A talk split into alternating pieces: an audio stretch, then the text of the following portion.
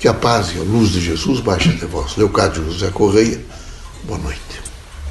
A nossa presença na Terra necessariamente se prende a um nível de interação.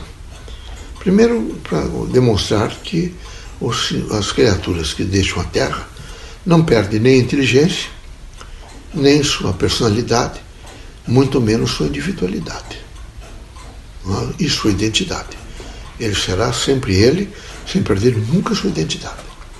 Então, nas manifestações, nós fazemos a exposição de como nós processamos o conhecimento. Como nós fomos efetivamente já no espaço, não é? Nessa, fora da Terra, preparados para uma evangelização, é, grande parte, todos nós praticamente, que nos manifestamos nas casas espíritas e nos outros lugares, nós fazemos um trabalho, veja, de paz, um trabalho de amor, de, um trabalho educativo.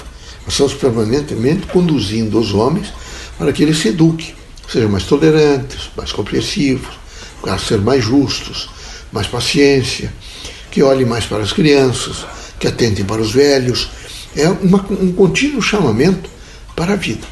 Assim, nós queremos sempre que vocês todos né, estejam muito preparados para viver esse campo da vida com uma, um fortalecimento moral e uma consciência espiritual. É difícil, é difícil. Reencarne é muito difícil. Morrer não é difícil. A pré-morte é muito difícil, é muito difícil. Aquele, aquele período em que as pessoas chegam, às vezes, olhando para você, ele vai morrer. E o indivíduo capta imediatamente que ele está altamente sensível, não sei se vocês entendem isso. Era preciso preparar as pessoas quando visitasse, particularmente aqueles que estão terminais, que não, não, não fizessem tipo de diálogo, nem mental, num aspecto de apressar o desencarne ou criar constrangimentos para quem está, nesse momento, desprendendo-se de três plexos fundamentais. E isto é importante. É importante é, ser paciente e ser compreensivo e, na medida do possível, entender de que tudo que eu estou pensando, eu estou comunicando. E nessa, nesse nível de comunicação, comunique coisas boas.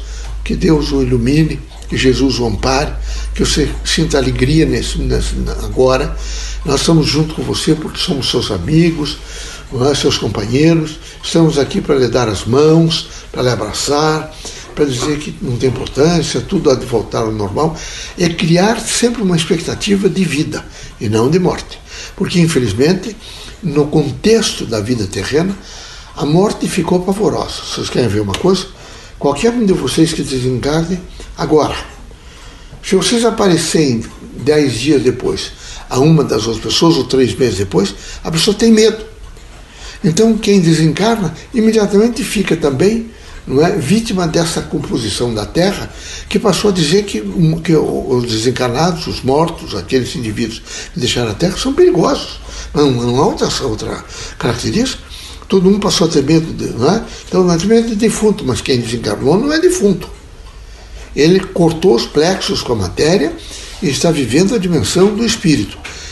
Isso é preciso devagar e desaparecendo. Quem fará esse desaparecimento é a doutrina dos espíritos. Além disso, quero lembrar sempre que o espiritismo é, é, é uma doutrina sem preconceitos não tem preconceitos religiosos, não tem preconceitos de cor, não tem preconceitos de comportamentos sexuais, não tem nenhum preconceito.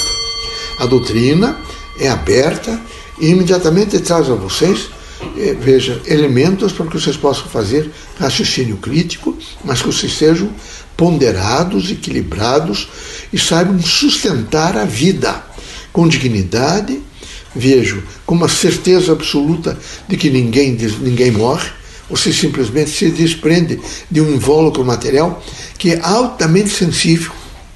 É uma pena que não se, não se eduque nas escolas. Quem sabe um ensino um pouco mais de biologia, mas muito mais ligado, por exemplo, à estrutura biológica do corpo. Não se, é, é muito pouco, é, é dado a, a vazão do conhecimento para chegar aos alunos, é muito pouco. Então eles têm dificuldade, a grande maioria, de, de entender que há uma fragilidade do corpo. Basta subir um pouco a temperatura ou baixar a Tudo isso era preciso mais ou menos dialogar com a criança, particularmente entre 9 e, quem sabe, 12 anos, 11 anos, para que ele ficasse, ele tivesse consciência disso. E com isso também ir dialogando, que é como se ele fizesse um estágio aqui, ou fosse numa determinada empresa, onde todo mundo tivesse que usar um guarda-pó. E um guarda-pó, quem sabe, pesado, não é? um guarda-pó que evitasse, inclusive, radiações, que essas radiações não, é, não alcançassem até o corpo físico, um filtro. Que nós pudéssemos devagar dizendo isto não é, na, na sensibilidade corporal, mas ao mesmo tempo sua capacidade de filtrar filtrar muito, para que chegue o produto já absolutamente processado ao espírito, a energia pura. Mas não é dito isso. Então, todo mundo passa a ter medo. E quando se refere a nós, eu não quero ver defunto. Mas é como se nós fôssemos, não sei se vocês estão entendendo, defunto não fala. Porque defunto é o resto, são os restos mortais, corporais, vocês estão entendendo o que eu estou falando? Isso transferiu-se para nós. E nós passamos. O Brasil melhorou muito, porque vocês, eh, quando eu comecei a manifestar, ainda era um sentido de lençol na cabeça, eh, nós aparecíamos de branco, era assim um fantasma. Nós, nós não somos fantasmas.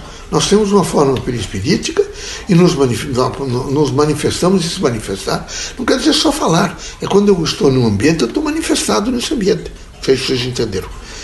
Mas eu não estou de maneira nenhuma fantasmagórico. Eu estou naquela proporção e perspectiva de um corpo material que é o perispírito. Quem, o médium que tem a capacidade de evidência, ele vai me ver como um ser humano, como vocês todos.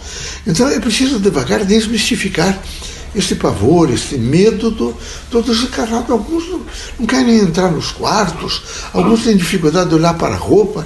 Mas é um absurdo uma coisa dessa. É preciso que isso se desmistifique e assuma, assuma posições não é, de respeito, inclusive, pelo espírito, pela vida é, e pela evolução de cada um no sentido da permanência na terra e fora da terra. Que Deus abençoe a vocês todos, que Jesus dê muita força para que vocês possam vencer todos os obstáculos e que vocês corajosamente, nesse momento difícil da pandemia, eu não estou dizendo que não seja difícil, vocês, em primeiro lugar, tratem de cuidar bem do corpo, fazer aqueles procedimentos todos que não é, a ordem médica está nesse momento proclamando e pedindo, até humildemente, não é fácil, são enfermeiras, médicos, todo o corpo da medicina que sai nesse momento a pedir e a, a, a tentar conscientizar os políticos de que é preciso, nesse momento, quem sabe, um pouco mais de isolamento. É muito pouca gente vacinada. E, e mesmo depois de vacinados, mesmo na segunda dose, tem que se manter de máscara e, e longe de aglomerações. Tem que fazer essas as recomendações todas e viver no equilíbrio. No, no entanto, não, não agasalhe no pensamento de vocês medo, pavor, angústia, nada. Procurem, vejo, uma situação, um exercício de fé, né, ser a fé no Criador, com uma coragem extraordinária, olhando para frente e vivenciando os valores que positivam a vida e trazem a cada um a capacidade de reação, capacidade de equilíbrio e de alegria. Que Deus abençoe vocês todos, que vocês sejam felizes é? e procurem também ser felizes na felicidade do outro. Porque a gente só é feliz quando a gente é feliz e é feliz também na felicidade do outro. Deus abençoe vocês todos.